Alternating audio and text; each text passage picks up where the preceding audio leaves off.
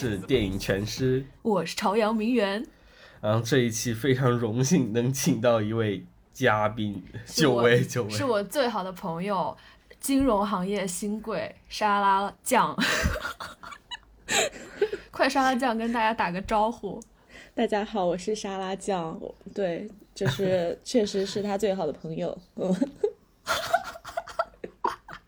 呃，沙拉酱是在说一说吧，是国内前算前几的这个呃金融巨头里面工作呢，我我如果说前十，是不是显得就是有一点 掉档次？没有 对，就没有是没有并没有留留给大家一点想象空间。对，就是在啊国内外的这个前十。哎呀，不行，我不能这么讲。等一下，我得再想一想怎么 rephrase 一下。知名没没没事儿没事儿，呃，我们就当前十吧。然后是一个什么类型的呃金融公司呢？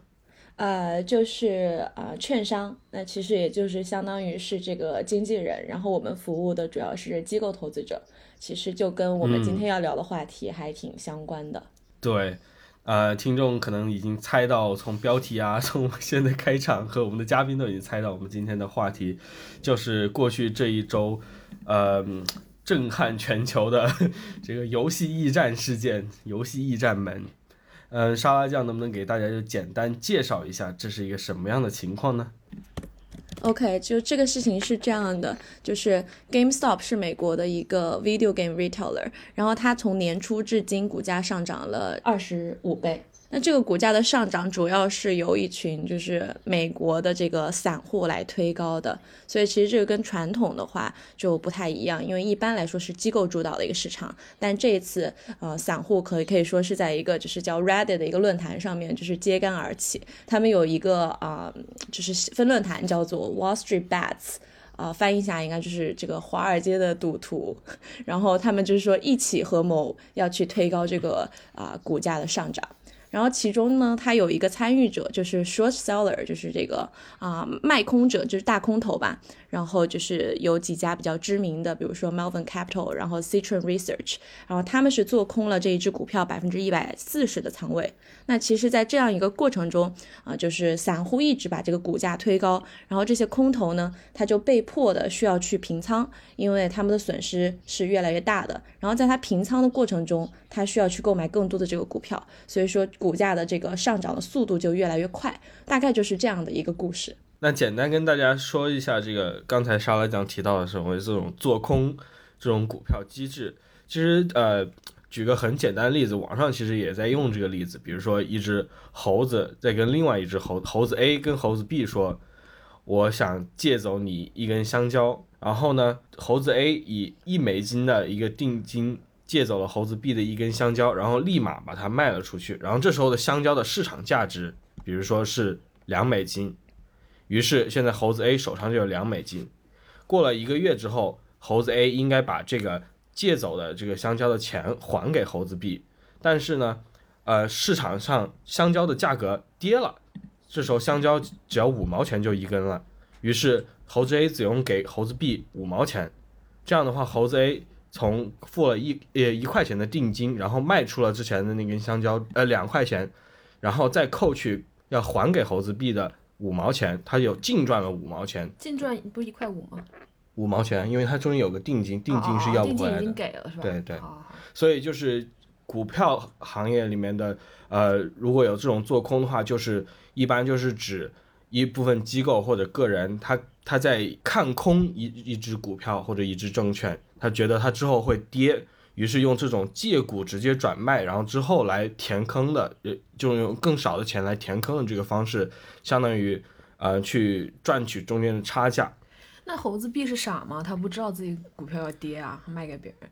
不一定啊，因为也是也有自己做空自己的这种情况就。挣钱是吧？对对对，沙拉酱跟我们说一说，是不是道理是不是大致这样？嗯，对对对，然后做空的话，其实风险是比就是这个 long long 怎么说啊？不好意思，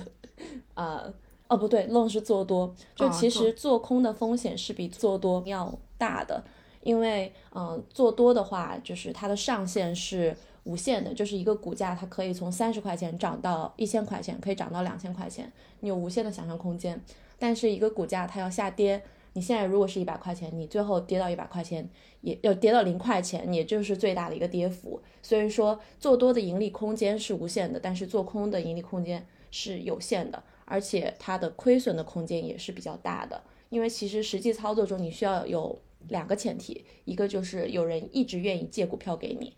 啊，就是这个做空的股票你是需要去找券商去借的。然后第二的话就是你需要有无限的这个保证金，因为啊、就是比如说我是八十块钱做空这个股票的，然后结果这个股票呢它涨到了一百块钱，那这个时候券商是会需要找你要等额的这个保证金去啊、放在他那边啊，以确保你最后能够把这笔钱还给他。所以说你需要有啊、就是满足这个股价涨幅相应的这个保证金来去做空，嗯就就大概是这样子。那这次这个嗯、游戏驿站门这个事件有什么？除了像你刚才说的，就是靠散户推动以外，这方面还有什么别的特殊的地方吗？嗯这件事情特殊在就是中间有一些比较 tricky 的地方，就是啊、Robinhood 就是它是一个散户买的非常多的一个个人用的，相当于是那种网络券商嘛，跟国内的富途比较像。啊、然后他一直是零佣金，所以说其实受到了年轻人的拥护。我其实记得我读书那阵子，二零啊，我要暴露年龄了，就是反正就是我读书那阵，就那那阵子，很多同学就给我推荐用 Robinhood，就是说这个是零佣金，然后很少有零佣金的这个呃这个 brokers，你可以去拿它炒股。所以其实他经用了很多年去积累他在年轻人里面的一个 reputation。但这一次他做了一个比较诡异的事情，就是在这些空头被迫平仓以后呢，他开始限制散户在他的这个平台上去卖那几只股票。就是卖这个 GameStop 呀，然后 AMC 啊，然后等等等等。是是限是限制限制买入吧？还是是限制买入？应该是哦哦对对对呃对限制限制买入。限制买入，对对对，限制买入，但是你可以卖出，所以其实这个就导致这股价又继续下跌，然后这个事情做的就挺挺挺奇怪的。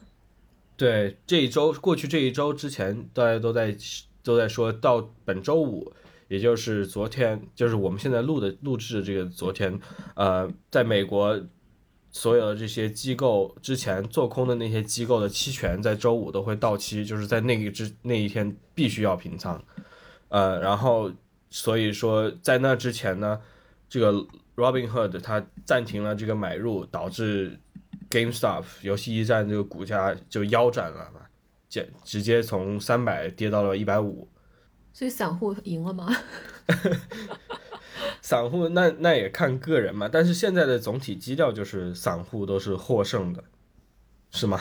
对，因为其实昨天昨天还是涨了百分之六十啊。嗯，对，哎，现在是三百二十五。而且而且就不只是这一只股票，就是同呃同时牵连了好几只股票，其中就是包括这个 AMC 院线，啊、还有像黑莓，还有像呃诺基亚，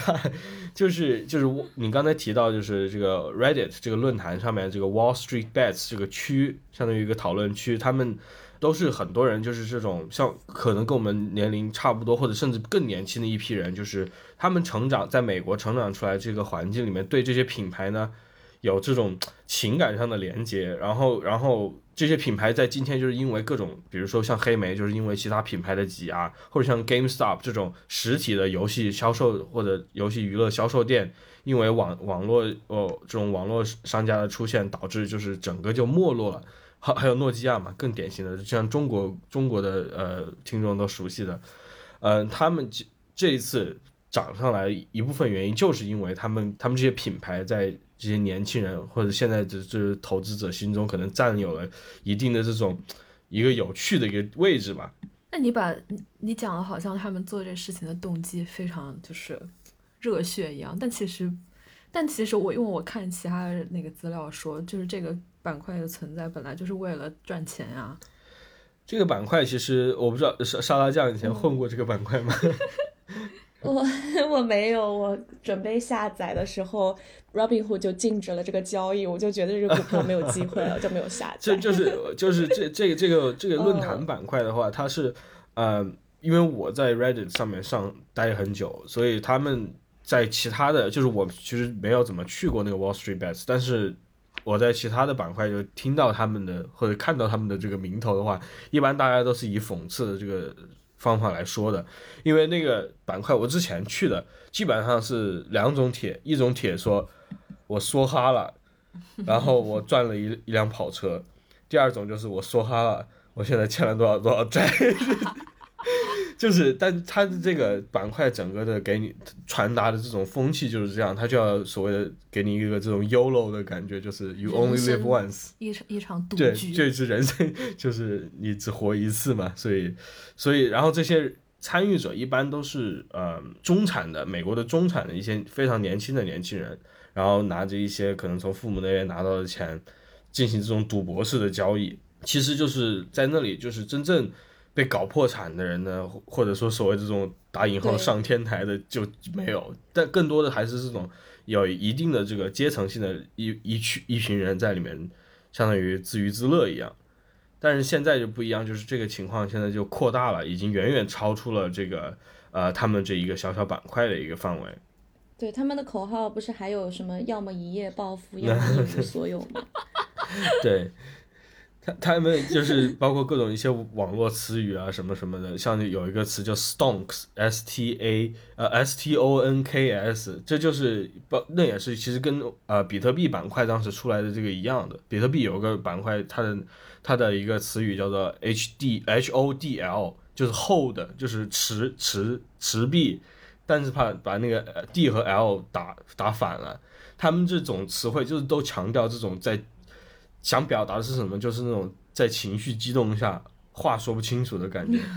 就是这个 stonks 也是这样，就是看着看涨之后就人已经疯了嘛，他就说 to the moon，就是啊，股价飙升至月球，就是也是一样的这样一个一样的道理，所以我觉得这其中就是，嗯，很很大一部分也是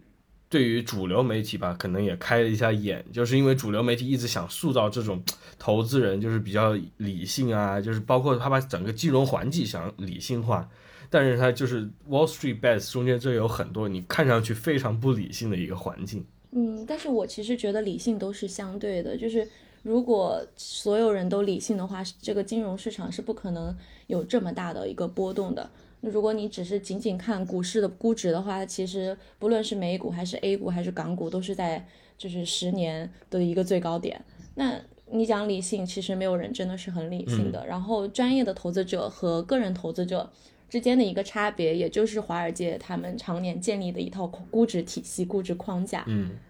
但是这一套框架散户也会去用，而且华尔街有时候他也不用这一套框架，因为散华尔街也有这个量化投资，他也会去看 momentum，是不是这个股票前面涨得很好，涨得很快，那我可以现在这个时候进去，或者他有各种的这个啊、mean reverse 的一些策略，比如说它跌了就买。然后他们是做这种高频交易的，其实他们在这种高频交易里面，你也很难去跟他谈说，哦，他也很看好这个公司的 fundamentals，就是基本面，其实也并不是这样子的。所以说，其实这件事情确实是就是引发了一个论战吧。传统的那些啊、这个机构投资者和一些新兴新兴贵族的这个 这个这个 debate，你包括是这个啊、Elon Musk，感觉都是就是应该是站在散户这一边的。对，但是他他的一方面原因就是因为他也是特斯拉的股票也是长期被被各种机构做空的一个相当于一个受害者。对他昨天晚上把他的那个 Twitter 那个 hashtag 改成了 Bitcoin，、嗯嗯嗯，对对对，现在就是导致比特币就是这种虚拟货币也在疯狂的上涨。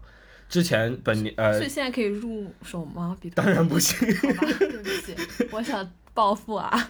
比特币就是永远在我看来永远都是两年前应该入手，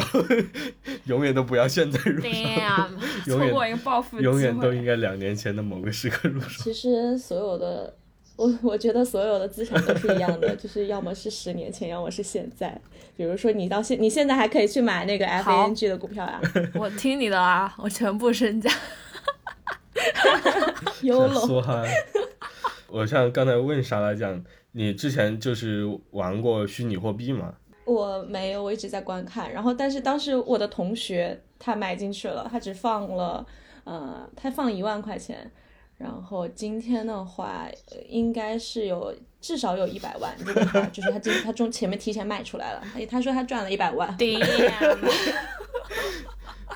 这时候，但是我们其实听到这种新闻，不管是不是新闻了，就是这种大家故事，还是听了很多的。这里面肯定是不是有一个这种幸存者偏差？嗯，我觉得其实往往去 bet on 这些这种比较新兴的一些事物的人都是年轻人，然后年轻人他都没有很多钱，所以说其实他的本金是很少的，所以就是也符合了他们那句口号，要么一夜暴富，一要么一无所有。就一一无所有对他来说，其实也不并不是一个很大的一个损失，可能就是几千块钱的一个本金。几千块钱，对，但上限是有无上限是有无限的想象空间的。我觉得，我觉得其中有一个有意思，就是包括你说这个 Robinhood 这个软件火呀，怎么样？我们可以看到，就是因为股市啊，或者是各种各样的市场，它在吸引消费者或者投资者的进入。无论是它本身这个市场本身，或者是一些这种企业，他们就想办法把这个门槛降低，然后通过这个降低门槛的，无论是提供技术还是提供渠道平台，主要是第一方面是让自己牟利，然后这个同时也真的就是让更多更多的投资者来接触到了这个股市。我们就是比如说几年前，你不可能在支付宝上面这么简单的就去购买基金什么组合这种东西，就基本上没有。不像现在，感觉人手都可以在炒股、炒基金。方便他们收割韭菜啊。这一次的事件以后，Robinhood 又融了十亿块呃十亿美元。对啊，所以他们自己，他们无论这些散户的死活如何，Robinhood 他自己这个名声还是打响了。虽然现在可能就是别人要调查他，要要告他。我昨天在 LinkedIn 上看到一段挺有意思的话，就是说，呃，Robinhood 用这个七年去建立大家对他品牌的信心，然后又用了七分钟把这个呃 by the people switch 成了 against the people，、就是和跟群众作对。呃，我还想聊到一点，就是你刚才也讲到，就是今年美股啊，或者是世界各个股市都在大涨，但是我们知道，其实今年实际的这个经济发展呢，在全世界都是因为疫情受到非常严重的影响，包括在美国也很多这种政治家，还还有经济学家也就提出了，就是你很明显可以看出这种割裂，嗯、华尔街的这种道琼斯什么纳斯达克在疯涨，但是呢，呃，美国人民就是极高的失业失业率，就是超我超过了，甚至超过了当时大萧条时期的这种失业失业的情况，然后呃给出来的这种救济金也很少，然后一直还在跟这个救济这个救济金的支票这个事情，现在还在吵，但但是现在我们看到 GameStop 这些股票往上涨之后，反而导致了这个华尔街的大跌，整个全面的大跌。你觉得这种这种现象背后 说明了什么呢？天呐，你问沙拉酱这么难的问题，倒不是说我们真的要给出一个定性的东西，但是就像给出各自的观察嘛。我没有什么观察。我我我觉得我可以去解释它上涨的那个 part，、嗯然后我觉得它的下跌其实只不过是一个 trigger，一个正常的一个调整而已。嗯嗯那股市从去年的这个三月份一直是在往上涨，然后到十二月份其实涨得更疯，其实还是挺合理的。就是一方面呢，就是看政策吧，就是美国的财，我怎么讲？突然讲的很专业，好像在外面工作一样。嗯、但是是是是啊，就是就是 有美美国就是呃，因为因为之前其实一九年已经出现这种呃说经济不稳定的苗头了，所以开始了这个量化宽松的政策，就是也行使了前所未有的量化宽松政策，是这样的吗？哦，是的，是的，就是啊，如果你看那个货币政策的话，它从去年三月份开始就啊、这个央美联储它就一直在每周购买啊一千两百亿的这样一个国债啊、去做这个回购。然后啊、另一方面的话，这个财政政策去年放了三个 trillion US dollar，然后今年拜登上台以后，他会继续的去推行一点九个 trillion 的这个财政刺激。那其实这个钱，美国呢是发到老百姓手上去了。那老百姓他可能拿这个钱出去消费，也可以拿这个钱出去炒股，对，所以说其实有一部分股市的流动性也是来自于这个呃财政和货币的双宽松。嗯，所以说这个推动股价估值的上涨，其实推动估值的上涨是很合理的。然后另一方面，其实如果你看企业盈利，企业盈利也是很好的，尤其是在这个指数里面占比较大权重的这些股票，比如说像是这个 Facebook 啊、Google 啊、啊这个 Netflix，然后 Microsoft 啊，包括 Tesla，他们都是业绩表现是非常好的。因为就是受益于疫情嘛，就疫情对他们来说并不是一个冲击，嗯嗯嗯反而是一个利好。对，所以说，其实股市它跟经济确实是脱离的，因为股市里面的那些成分和可以代表传统的经济的那些成分是不一样的。嗯，就是我们现在讲回去一点，因为因为呃，这个这周发生这个事情，这种空头事事件或者叫做呃亚空事件，对吗？亚，哦对，short squeeze，对对对，空头就是空头挤压，也叫空头挤压，就是这个事件，很多人包括现在我刚才今天早上看到新闻，就是说在美国《华尔街之狼》和《大空头》这两部电影的这个租赁比例 疯狂上涨，大家都回去看看这两部片子，就是呃，一方面就是因为其中这个 meme 就是这种空头这个 meme 在，然后然后呃，这两个片子确实在某种程度上也是挺有教育意义的。华尔街之狼不一样，就是华尔街之狼更多的是那种讽刺那种 Wall Street Bets 里面的那种用户，而像大空头这样的电影的话，他就是想去解释一下当时零七年、零八年经济危机的这个发生、次贷危机的这个爆发的问题。然后其中就是他讲的这一批人，就是呃都是股票经纪人，或者是这种独立的炒炒股人，然后他们就发在零七年的时候，或者甚至更早的时候就发现，就是说美国这个呃次级贷款一系列发放这种跟房房地产挂钩的次级贷款，其实质量都很差，然后评级都是虚假的，他们这个次级贷款的高价维持不了，所以肯定会爆呃肯定会爆雷，所以他们就是全部沽空，就是那些主角全部沽空美国的房地产市场，以此来最后都大赚了一笔。但是这个过程中就是提到，就是对于主流社会来说，没有人当时去沽空，呃，这个房地房地产市场，因为觉得它这个势头这么好，肯定是能够持续上涨的。那其实这种就是这种戳这种戳泡沫的时刻，我觉得去年就是去年前年应该也有有过一次，或者说将不久的将来也会有，你是不是这样觉得呢？啊，我觉得美，我觉得美股是我的信仰，哎，就是那个，我相信，呃，美国的这个就是政策，就是 Fed 呀和这个财政啊，都会去支持股市平稳的发展，它不会让它暴跌。但但是呃，前年不是就是那一段时间疯狂跌停吗？两次熔断是哪一天来着？应该是三月份，反正这个当时也是上上，是今年吗？还是去年的？2020呃年是3月份是二零年还是2020二年啊？天呐，我都感觉 过好久了。但但确确实这样，那那个时候大家也在，也不能说悲观吧，但就是可能就是意真的意识到市场的其实是不就是非常，至少在股票上啊，股票上是非常不稳定的，一切都是呃。虽然说说叫的说的好听叫瞬息万变，说说的不好听就是那种几乎抽风式的 上下浮动。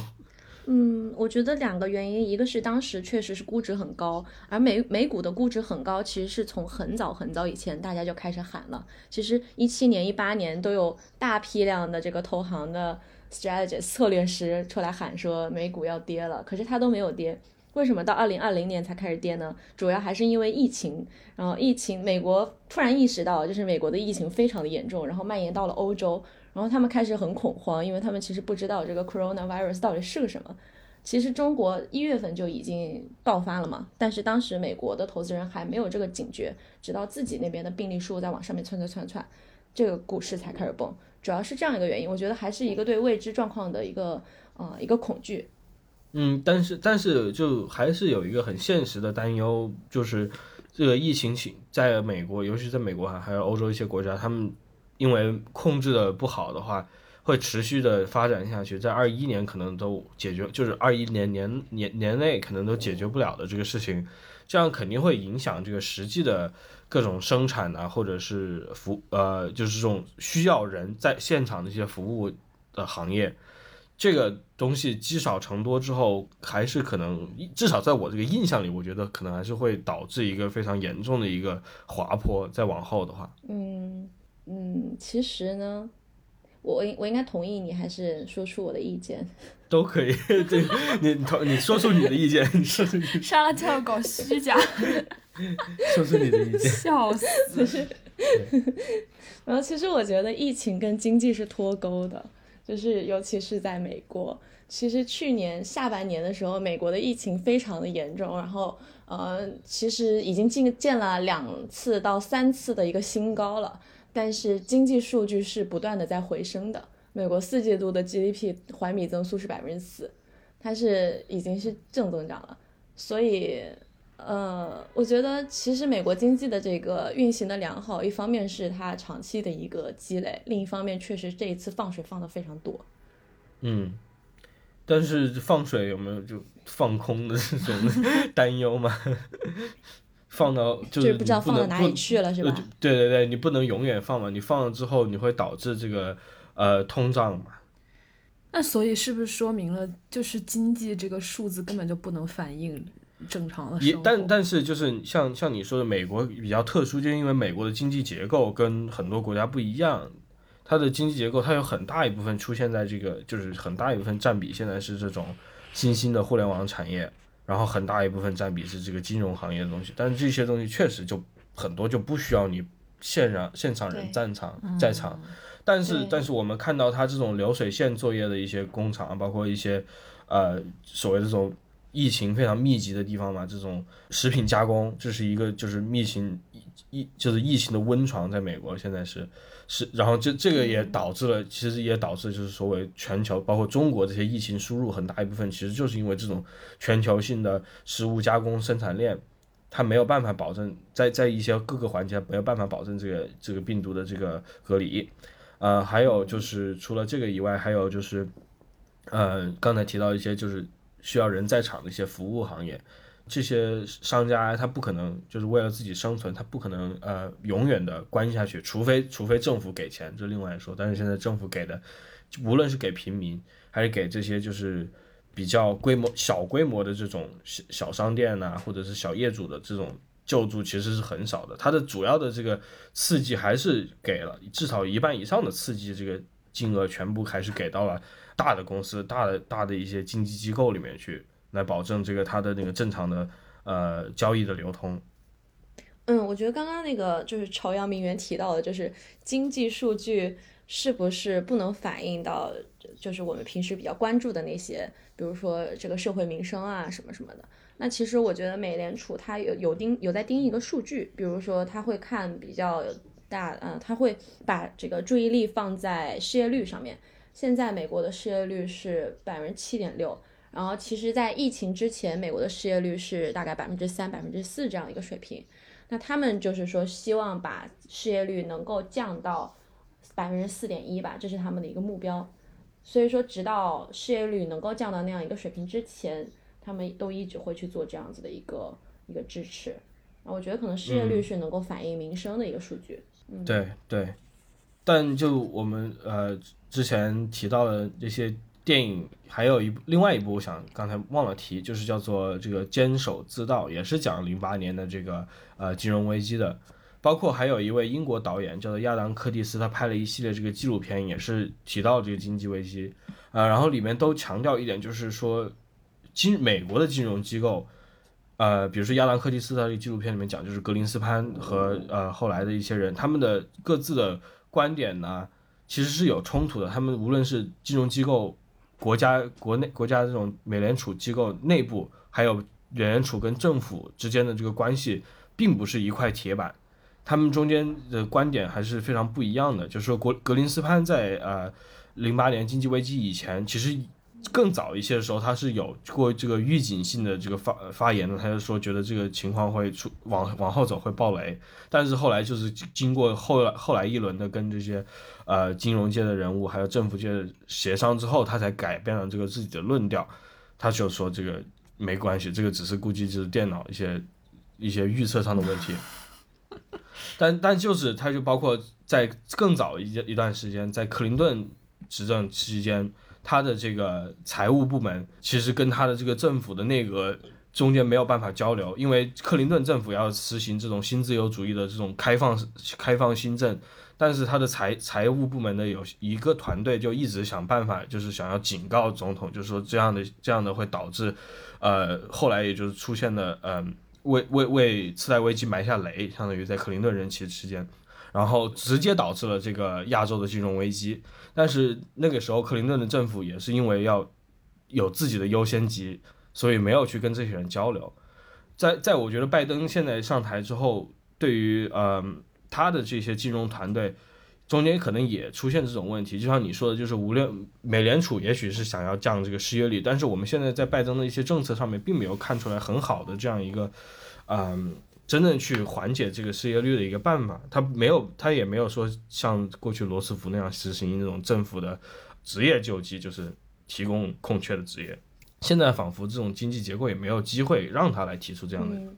这样的一些呃政策。对对对，我觉得他们现在更多的是一个，呃，就是你已经失业了，然后我来给你发钱，是一个弥补的一个作用。对啊，然后就刺这样的话可以促短期的促进刺激消费嘛，然后短期的这个保证，呃，人可以一部分人可以呃至少维持生计，但还有就是去年也是一整年的新闻就在讲，因为呃疫情的原因导致很多人失去了工作，一方面是他们这个基基本的呃衣食，还有一方面就是他们的这个租金租金到期的这个事情，这个也就是现在美国也是在这个上面，政府也发布政策，就是说这个租金停收的一个有一些这种强制令，就是你的房东延后租金，强制你延后，这样保证就是不是太多的人直接被赶出家门。我觉得这种问题再往后拖的话，就不知道能拖多久。嗯，但是今年的话有一个疫苗的注射，嗯，所以说，呃，你有这样一个 factor 进来的话，其实我觉得可能疫情会比较快的控制下来。他们大概的一个时间表是今年上半年能够注射百分之五十到六十的美国人，然后那剩下的百分之四十到五十，要么是他不愿意去接种的，就是这种西方社会所谓的 anti-vaxxer，他觉得、嗯啊接种以后可能会对我有一些副作用，然后另一。波人其实他其实已经不用注射了，因为就是注射到了百分之六十左右呢，就能够达到一个群体免疫的效果。嗯嗯所以说，我觉得今年疫情控制下来啊、还是比较有希望的。嗯。那这个疫情控制之后，你会你就是我们如果假设二零二一年疫情在美国啊、或者在发达国家吧，就都能控制下来的话，你觉得这个会给全球的经济就是带来一个怎么样的影响呢？That's a big question again。指点江山，这就是我们节目，这就是我们节目的风格。以后以后来我们的嘉、嘉宾就要 接受灵魂拷问。我觉得我被你说是 squeeze 了。嗯，哦，对全球的经济。等会儿我们还要邀请哎，不行不行，沙这问题我江答不了，我真的答不了没金融那那那那简单说一下，你觉得就过去这一年吧，你觉得中国的投资者他们这个心态上有什么变化呢？就是从疫情前吧，我们从疫情前跟疫情后，还还有疫情后这么久以后相比的话，我觉得中国投资者最大的变化是在于股市呢，嗯、因为长期给它一个正回报，所以就产生了一个赚钱效应。所以你们其实可以看到，中国越来越多的个人投资者把钱放到公募基金里面去。嗯嗯那现在形成了一个现象呢，就是啊、有一个基金经理呢，他叫张坤，然后呢，他的粉丝们就是写是爱坤，对，就是变成了饭圈文化。对对，然后，嗯，还有一个基金经理也挺逗的，嗯，他发了一个朋友圈，就说，嗯，不要在赚钱的时候就叫我蔡总，在我亏钱的时候就叫我蔡狗。其实这个就是，对，就是他们的微博呀，或者是各种个人账号啊等等的，就是会被很多人去 follow，然后大家就是会给他自己的支持。然后他们的这些基金申购也是各种爆满，基本上都是一天就能够达到他需要的这个募资额。所以就是今年是一个公募基金，呃，去年吧，二零二零年是一个公募基金的大年。那我看到网上有人说这个是其实是，嗯，国内对于中国来说就是是开放股市、开放基金市场，是为了缓解这个房地产市场的这个压力。你觉得这个看法是什么样的？嗯，房地产市场什么压力啊？就是说现在这个、哦就是房价上涨是吧？对，就是现在房价上涨之后，就中间的这个资金进不去的话，呃，加上国我们国家进行的这种放水政策之后，它一部分货币它是需要投入其他的，找一个其他的投资空间，然后不像房地产现在这个门槛这么高的话，你投股市、你投基金，呃，对，相对来说要便利很多，然后对于很多人也风险也小很多。这个我是很同意的，呃，因为就是像是，比如说像是我们这一代，就是我肯定是没有钱买房子的，但是我是有钱去炒股的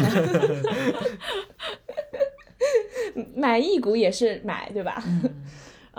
然后中国的这个呃股市的参与度确实是比发达国家要低很多，嗯嗯，所以说嗯，就是很多年吧，就是未来很多年吧，中国肯定也是向着啊、越来越多的股民去发展的。但中国这个体量，你觉得现在如果真的是进入美美国那种炒股的参与率的话，也是一个完全全历史上从未出现的一个这种市市场了。对于股市来说，就是你从来没有这么多人参加过，一起在参加这么大的一个股市，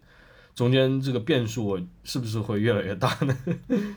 就是越来越多的资金放到股市里面去，但是呢，就是也是确实需要中国有越来越多的好企业给大家去买，所以说我觉得是，呃，需求和供给需要共同的去发展，否则就会有一个不协调。是的，是的，但是如果有更多的散户加入的话，会不会出现更多这样的事件呢？就是游戏驿站这种事件。啊，说实话呀，这个我也我也想问你们的看法，就是你们就觉得华尔街，你们觉得华尔街是邪恶的吗？你问你问全师，他每天在这打工人阶级拳，你觉得他的答案是什么？我我不用我不用一个这种道德审判的一个语言来说他是不是邪恶，就是他是资本主义发展产生的一个机制嘛，它相当于是一种银行等等或者这种各个这种资本吧，我们直接用一个比较现在可能太有点简化，但是我用资本这个词，资本的这个代言人的这个竞技场。然后我们在中间看到，就是他们自己有各自彼此之间的竞争，但是很多时候他们的这个利益相对于普通人大众来说，其实是很团结的。我们经常也谈谈到这个，就是比如说像金融危机之后，呃，零八年金融危机之后，那么多大的这种呃投行还有房地产公司，呃，也不是多吧，就是那么几个明显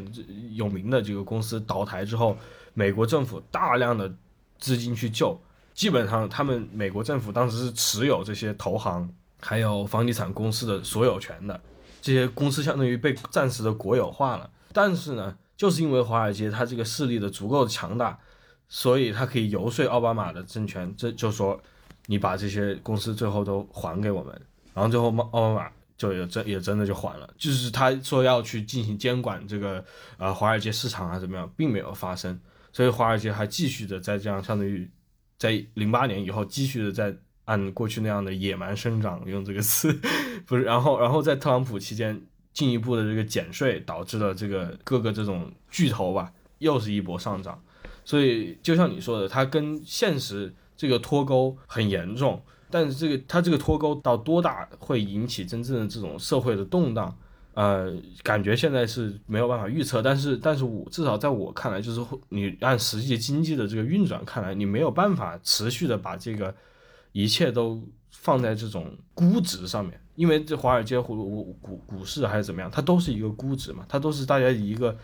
嗯信心的一个表现嘛，各种投资人的一个信心的表现，它并不代表着这个实际的金钱，所以在这一方面，它有这个非常虚幻的一面，这个虚幻的一面它就挺脆弱的。然后，但是它这个脆弱的，一旦一旦出现了崩塌，出现了什么样的问题，直接就影响了这个现实生活中其他的普通的人。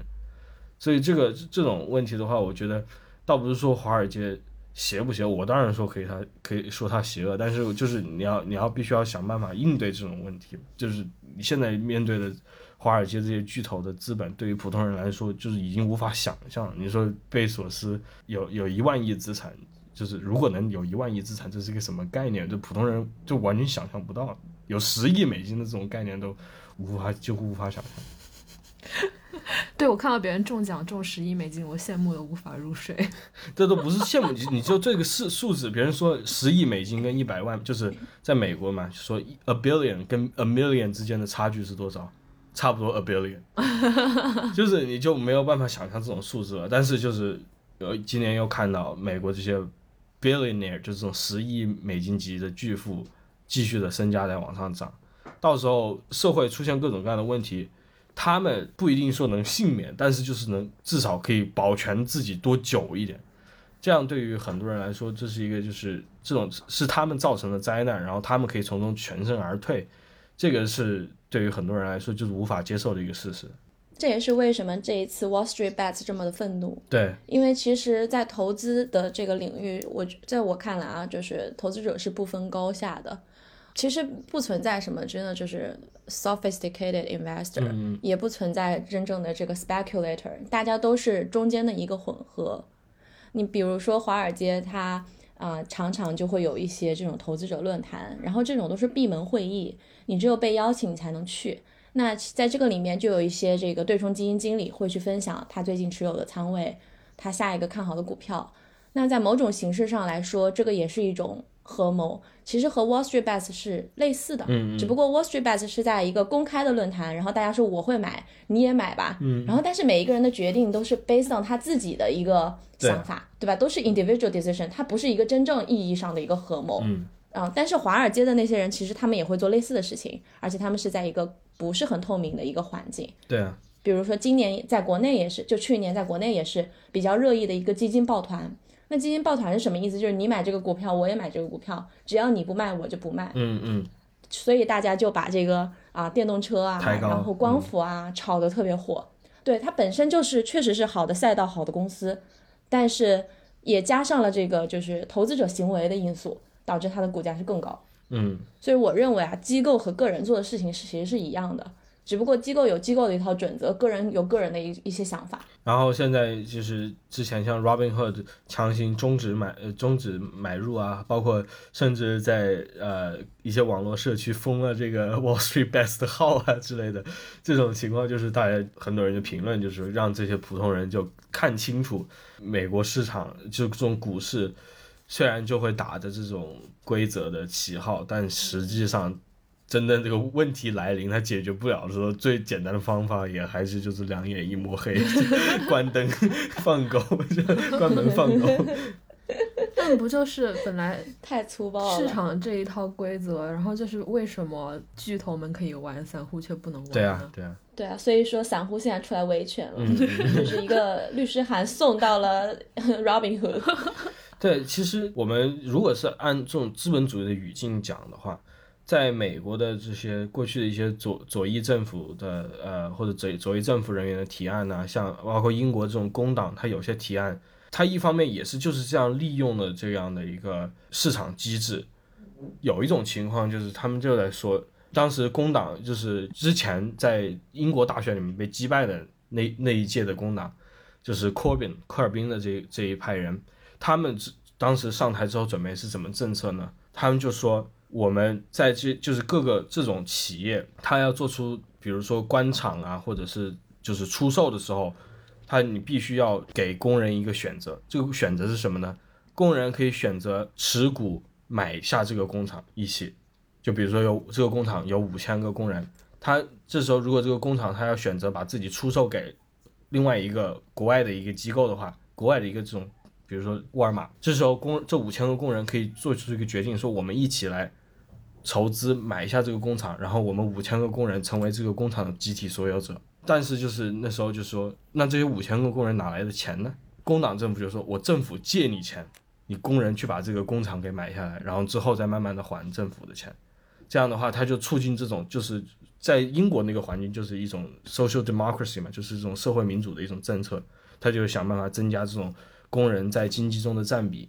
然后这种传统，其实在十九世纪就已经出现，就是左翼，但不是那种不是像马克思这样的左翼，就是更加稍微温和一点的，有经济理论就在讲，就说你给工人赋权的一个办法，其实就是让工人团结起来，一起持股，控制自己的公司。在欧洲很多国家，我们看到情况就是这样的，就比如在德国一些公司，他比如说一个工人的工会代表团，他占有这个公司百分之四十的这个股权，你就就是这样的情况，它可能在某种程度上可以缓和一下，或者这种缩小股市和你这种民众之间的这种差距。股市并不是就是完全一个投机的一个场所，它更多的真的就是自己的这个资产的一个量化的一个一个一个展现而已。哇哦，对，就是其实股市里面它呃就是分两种，就是赚钱的方法，钱的钱的来源有两种，一个是从别人那边拿过来，就是割韭菜，嗯啊，就是你比他先买这个股票，他后买，那相当于他就是你的接盘侠。嗯那另一种方法就是你 ride on 企业的盈利、经济的增长。嗯那企业每年，比如它增长百分之二十，增长百分之三十，这些最后都会反映到股价上面来。那这个就是企业为你这个股东创造的收入。嗯嗯，所以你看一个投资者他是 speculative 呢，还是说他是真正的啊、了解这个公司的啊、基本面？其实就是看他的钱到底是从哪一块来的。是。然后像我刚才说的这些呃这些例子，可能更多的就是这种呃分红式的收入，它就是依靠呃企业的一个一个慢慢的成长，这样的话就是总体会促进这个经济的发展。当然，就是这这种计划的话，我觉得对于主流社会来说，可能更加容易接受一些。这个不，这个属于这种左翼，就是普通左翼或者中左翼的这些政策，跟极左翼的批判不一样。极左翼的批判就是说，你市场不可能永远增长下去。我刚刚想问这个问题，就对，就是这个，这就是刚才提到，比如说我们大家都可以做这种所谓的工人当家作主，我们一起来得到厂家啊怎么样，然后来来让它慢慢的进行发一起进行发展，共同盈利。但但是这个盈利会能不能会不会永远的持续下去？他的这种 social democracy 的这个概理念就是他会的，就是人类还是会慢慢的在这个资本主义的这个改良资本主义的体系下慢慢的前进的。但是就是更加再左一点，就是说你这个增长是没有，就是根据马克思的理论，就是你没增长没有办法永远持续下去，你总有一天就是内部矛盾还是会爆发。当然这些都是就是另外一个话题了。我觉得我觉得还是这一次的事件，倒不是说跟零八年经济危机有多像嘛，但是我觉得造成的这种社会影响还是还是会很大的。比方说嘞，比方说沙拉酱，你你觉得中中国投资者有有这方面的现就是嗯这一周来有这一方面的这种呃干关注吗？就觉得以后要投美股或者是 呃，没有，中国投资者都在笑话他们，呃，因为那就是酸嘛就已经是散户，就是中国是这样子的，中国是呃那些呃表现比较好的公募基金嘲笑表现不那么好的公募基金，然后那些人一起去吃呃吃散户的钱。所以其实真正的散户才是最底层的，但是现在的中国的散户呢，因为一五年暴跌嘛，嗯就大家都学乖了，大家把钱都放到基金经理那边去，嗯嗯大家都知道，就是自己炒不如交给专业的投资人来炒。所以说，其实这个市市场上面现在大的玩家就是基金，嗯但是美国就变了嘛，美国原来是一个机构主导的市场，但是今年散户就聚集在了这个 Wall Street Bets 论坛里面，这个应该是美国历史上呃第一次。嗯呃，其实去年就是二零二零年的时候也有过一波，就当时 Macy's 啊，然后包括美国的一些 AAL、UAL，就是美联航、啊联美联航和美国航空这些公司，就是在它的这个经济情，在它基基基本面还没有完全恢复的情况下，它股价股价飞天了。其实这些也是 Robinhood Investor 炒上去的。嗯所以说，其实我觉得国内的投资者反而是就是在看美国的笑话，因为就是大家都是赚钱了，然后发现美国那边斗得很厉害，就觉得很欢乐。那还是就是因为国内可能就是群体的原因，所以它不像美国那样，像你说的，就散散户还是少嘛，相对来说少很多嘛。就是中国原来是散户很多的，嗯但是中国的散户从不赚钱，可以说这钱全部被机构赚走了。所以就大家慢慢的意识到了，就是其实也是花了一段时间才有这样一个转变。嗯嗯，现在这周五他们之前说期期权到期，现在这个影响好像已经就没有那么大了吧？因为之前说那些几个大的机构都已经平仓了，就是把自己这个空头给补回来了。对的，对的，就是呃，机构平仓了以后，然后在里面的一些，就是在 GameStop 里面的一些散户也会逐渐的去卖出嘛，所以说其实这个影响应该是越来越小了。嗯嗯，我因为我在这个事情刚发生的时候，我就在想，他们就是想，就是说这一次散户的目的，并不是，就是他们至少说啊，就是说不会是不是说为了赚钱，而是就是要搞垮这些对冲基金。他们呃这样之后，我在想，他别人总会来做空你的，因为别人总知道你这个散户的钱不会一直放在里面。哎，但是这一次你你看到了那个 Citron 的那个 CEO 不是出来发言说以后会把重心放在寻找做多的机会上面嘛？对未来不会再做空了。所以其实这个也另一种意义上也是散户的胜利啊。但是少了一个 Citron 会多一个 别的低 冲，是不是？永远永永远少不了。哎，等会儿，但这这在这个谈话的开始，沙老师说，就是做空相比做多，它的那个收益的上限是小很多。所以为什么那么多还要机构还要去选择做空呢？为什么大家不都做多？呃，因为做空的这些 players 是比较少的，数量是比较少的，竞争没有那么激烈，所以说一旦他啊、发现了做空的机会的话，他的这个赚的这个体量是比较大的。高风险就是高投入高风险那样，高投入高风险，那回报呢？那就是高风险嘛。你你你回报的就是梭哈。高高风险就对对应着高收益哦，然后还有就是他们都是有影响力的。你看他们做空往往都会发一个做空报告出来，这个跟做多不一样。做多的人他们就偷偷的买进去，偷偷的卖出来，但是做空的人他们会需要形成一个市场影响力。所以说，比如说像是瑞幸咖啡啊，然后包括美国其实也做空过很多家中国的公司，什么跟谁学啊、爱奇艺啊，他们都做空过，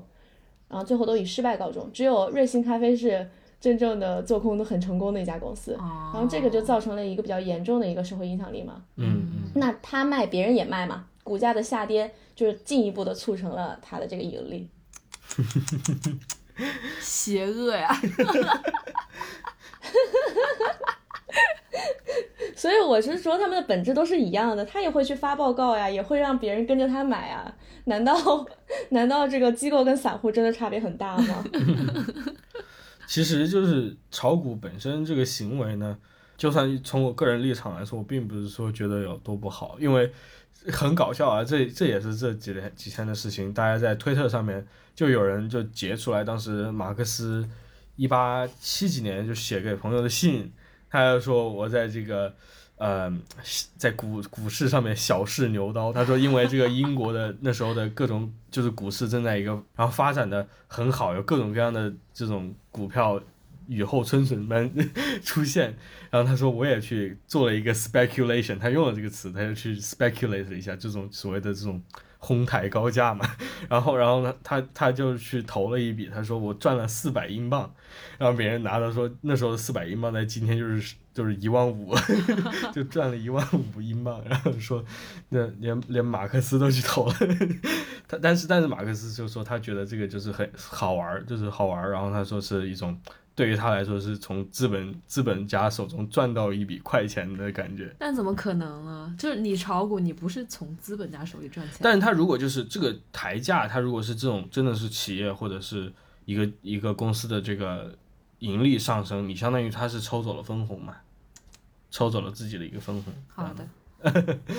但是就是说，股市它是，我这时候也不用说邪恶不邪恶，它真的就是这个资本主义现在资本主义体系的里面的一环。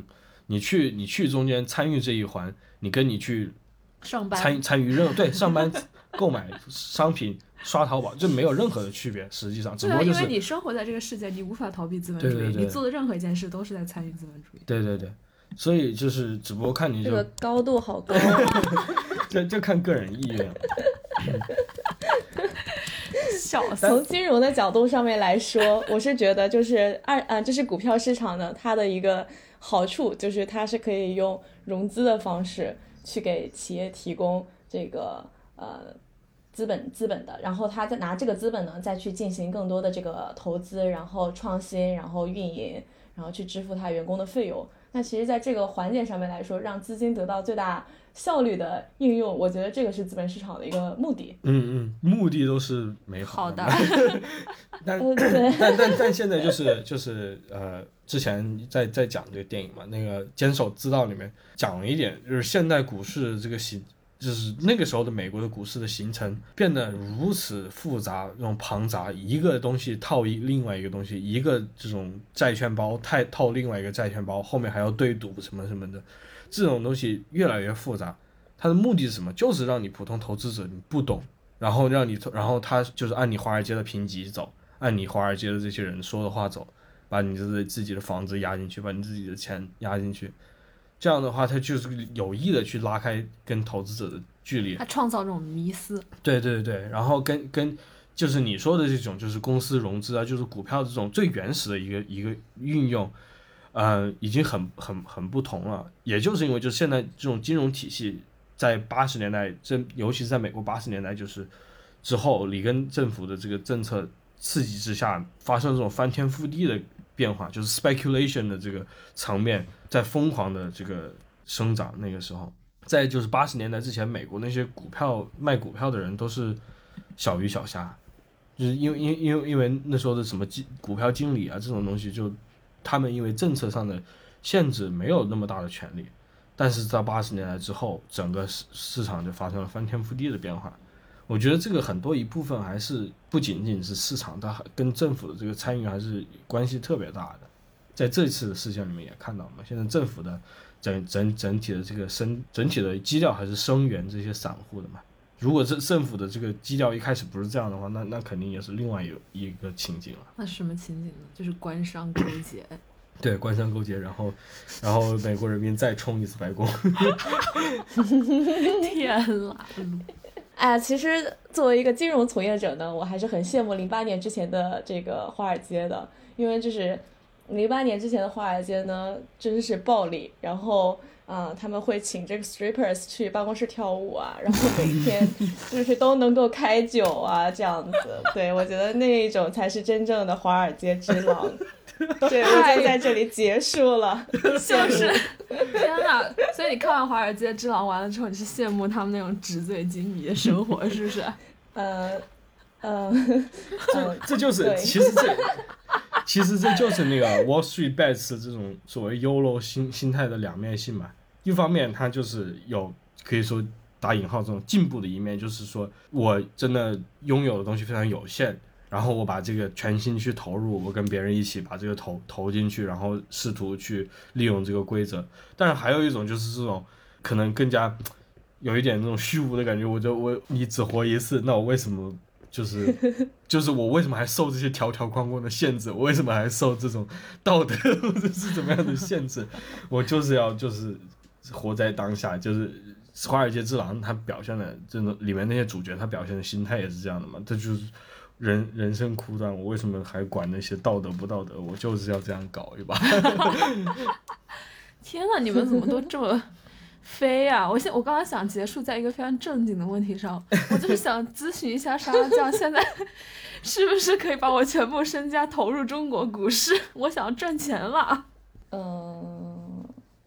快点给我一点实际的建议。哎呀，我觉得中国的股市，就全球的股市最好的机会、最黄金的一年就是二零二零年。二零二一年，你当然也是，你去年怎么不找我啊？找你了，你不是没钱吗？我比我现在钱还多一点。我觉得二零二一年也是可以的，啊是啊也是有机会的，但是就是所谓的这个券商经常讲的结构性机会，只有部分的股票有机会，这个那就是没讨厌有，没 等于没有说。这券商，券商这话术跟谁说的？对，金融的本质就是虚无。好，我们正式的 券商内部的人告诉了我们听众，一切都是天呐，资本就是资本的游戏就是虚无，目的达到了，套话套出来了。我我从我从来不认识任何一个金融从业者跟我说，就是他从业是为了情怀，为了或者是为了让这个世界变得更好，我没有听到过。那肯定是为了赚钱啊，那还用说吗？对啊，好了，你们升华一下吧。没办法升华了，马上投已经要该钱往股市该。该升华的已经升升华升华结束了。精彩节目，感谢沙酱。哎，对了，就是什么？不不不，沙拉酱告诉大家如何在别的平台 follow 你，嗯，boost 一下。你开玩笑，沙酱有两万个粉丝，我们只有五百个，好吗？那还不是可以 boost？没有 没有，我还是需要你们这五百个的，请在 这就是券哦，商。我的名字叫什么？我就啊就金融厂我我叫什么沙酱金融哦，请在小红书上 follow 我金融厂沙酱，爱你爱你。然后厂厂是那个工厂的厂。对对，你看他们，你看他们这些搞金融的人这么 fancy，还要在那边假装群众，真的是好气啊！OK OK，谢谢大家收听，欢迎大家 follow 沙拉酱，大家反响好的话，以后沙拉酱经常来做客。沙拉酱太烂了，谢谢两位主播。，谢谢。